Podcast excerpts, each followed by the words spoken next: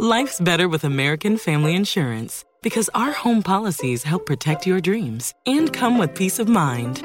Save up to 25% by bundling home, auto, and life. American Family Insurance. Get a quote, find an agent at amfam.com. Products not available in every state. Discounts may not apply to all coverages on an auto or home policy. Discounts do not apply to life insurance policies. Visit mfm.com to learn how discounts may apply to you. American Family Mutual Insurance Company SI and its operating companies American Family Life Insurance Company 6000 American Parkway, Madison, Wisconsin. Siete en punto, panorama informativo 88.9, información que sirve. Yo soy Alejandro Villalbazo en el Twitter, arroba Villalbazo. 13 es lunes, 24 de enero. Iñaki Manero, ¿cómo te va, Iñaki? ¿Cómo estás, Alex Villalbazo, Alex Cervantes, amigos de la República Mexicana? Seguimos en panorama. Vámonos con el panorama COVID. La cifra de muertes a nivel mundial ya llegó a 5.597.569. En tanto, el número global de casos alcanza ya los 351.752.346. La danza de las cifras, de acuerdo con los datos de la Universidad Johns Hopkins.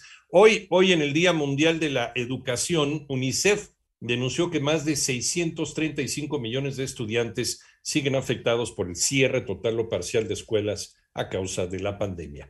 El panorama de la pandemia en México lo tiene Moni Barrera. México ya suma 4.667.829 casos de COVID en el país y 98 fallecimientos en las últimas 24 horas. Así las defunciones aumentaron a 303.183. Del 24 de enero al 6 de febrero, el semáforo epidemiológico COVID indica que Ciudad de México regresa al semáforo en amarillo con nueve entidades más. Aguascalientes en rojo, nueve entidades en naranja y 12 estados en verde. En el informe técnico se registra aumento de 12% en el número de casos estimados en los últimos 14 días 338.056 personas presentaron signos y síntomas de COVID-19. Se consideran casos activos y representan 6.9% del total registrado durante la pandemia. En 889 Noticias, Mónica Barrera. En el panorama nacional, la periodista Lourdes Maldonado fue asesinada la tarde de ayer en Baja California. Ya sería la segunda comunicadora asesinada en Tijuana en una semana. Luego de que se confirmara la identidad del bebé hallado en el penal de San Miguel Puebla, así como su exhumación de un panteón de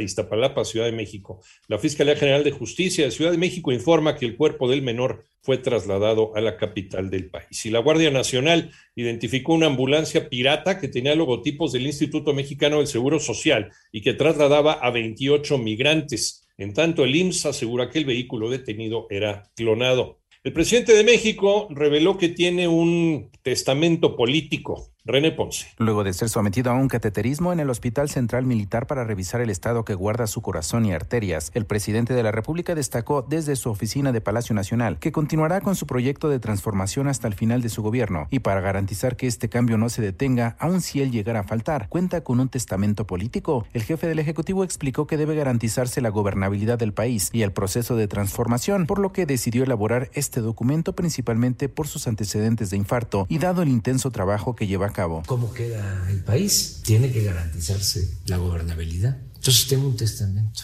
para eso. Afortunadamente no va, creo yo, a necesitarse y vamos a seguir juntos, queriéndonos mucho. Para 88.9 Noticias, René Ponce Hernández. Estados Unidos en el panorama internacional ordenó la salida de Ucrania de las familias de los diplomáticos que laboran en la embajada de Kiev ante lo que considera una amenaza continua de una acción militar por parte de Rusia, informa el Departamento de Estado. En tanto, una niña mexicana de 8 años falleció en, en la ciudad de Chicago tras recibir un balazo en la cabeza en medio de un tiroteo donde ella no era el objetivo. La alcaldesa de Chicago, Lori Lightfoot, ofreció una recompensa de 10 mil dólares por información que lleva el arresto del o los culpables. Y el Papa Francisco nombró por primera vez a mujeres en el ministerio de lector y catequista en un rito nuevo en la Basílica de San Pedro tras cambiar el código de derecho canónico para que ellas pudieran acceder a puestos que antes eran solo para hombres.